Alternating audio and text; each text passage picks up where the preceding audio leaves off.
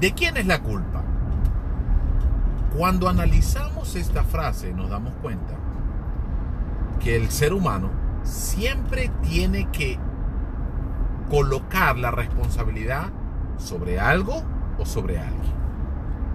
Los códigos samurái establecen que uno de ellos, o sea, uno de los códigos samurái establece que nadie tiene la responsabilidad sobre lo que está sucediendo más que ellos mismos. Y esto me llama mucho la atención, porque nosotros los seres humanos, desde el Edén, desde el nacimiento de Adán, desde la caída de Adán, siempre encontramos de quién es la responsabilidad y tratamos de que la otra persona asuma las responsabilidades de nosotros. Es que nunca, nunca, nunca queremos asumir que todo lo que está sucediendo es producto de nuestras decisiones y no producto de lo que los demás creen, de lo que los demás hacen o de lo que los demás dicen, sino que es producto efectivamente de lo que yo hago, de lo que yo creo, de lo que yo establezco y de lo que yo proyecto. Cuando analizamos estas cuatro estructuras, decimos, no, pero no puede ser tan fácil. Alguien tiene que tener la culpa. Todo el mundo tiene que tener la culpa. El pastor tiene que tener la culpa. El líder tiene que tener la culpa. Mi esposa tiene que tener la culpa. Mis hijos tienen que tener la culpa, pero no yo. Porque tenemos una naturaleza especial para que inmediatamente comencemos a colocar la responsabilidad sobre otro. No existe transformación alguna hasta que asumamos la responsabilidad total de cada una de las cosas que nos pasan. Y les voy a leer una frase de Helen Keller que dice,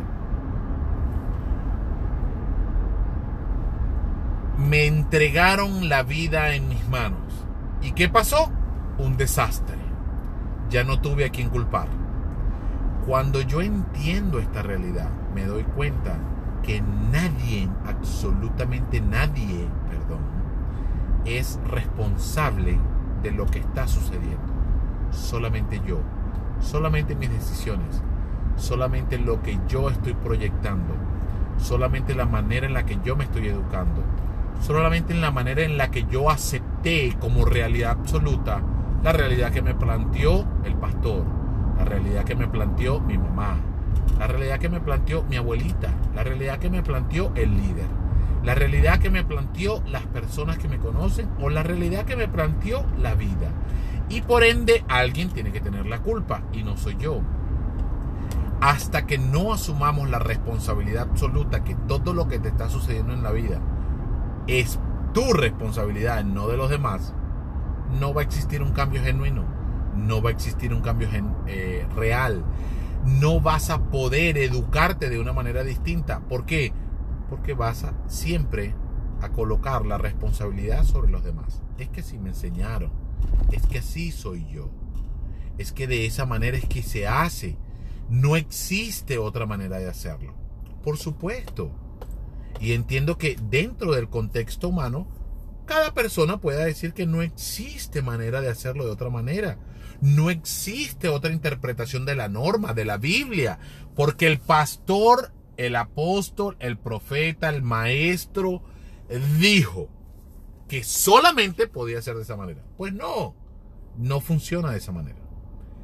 Funciona que primero tiene que hacer sentido a tu vida, tiene que verdaderamente traer algo que edifique a tu vida y que verdaderamente sea en el tiempo para ti y por ti. Porque Dios no tiene un futuro lineal. Dios tiene múltiples futuros basados en tus decisiones. Entonces la pregunta es, ¿a quién vas a seguir responsabilizando de cada una de tus decisiones? ¿A ti?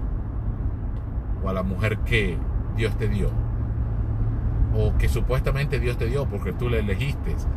Dios no te dijo escógela, Dios no puede violar tu libre albedrío. Tú le escogiste. Tú escogiste ese hombre, tú escogiste esa mujer, así que tú lidias con tu responsabilidad, no es de Dios.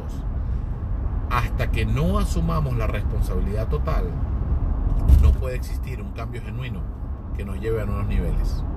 Esto es cinco minutos sin religión y hasta que no asumas que verdaderamente tú eres el único o la única responsable de lo que estás viviendo, de cómo estás pasando y de lo que tienes, no vas a poder llegar a nuevos niveles.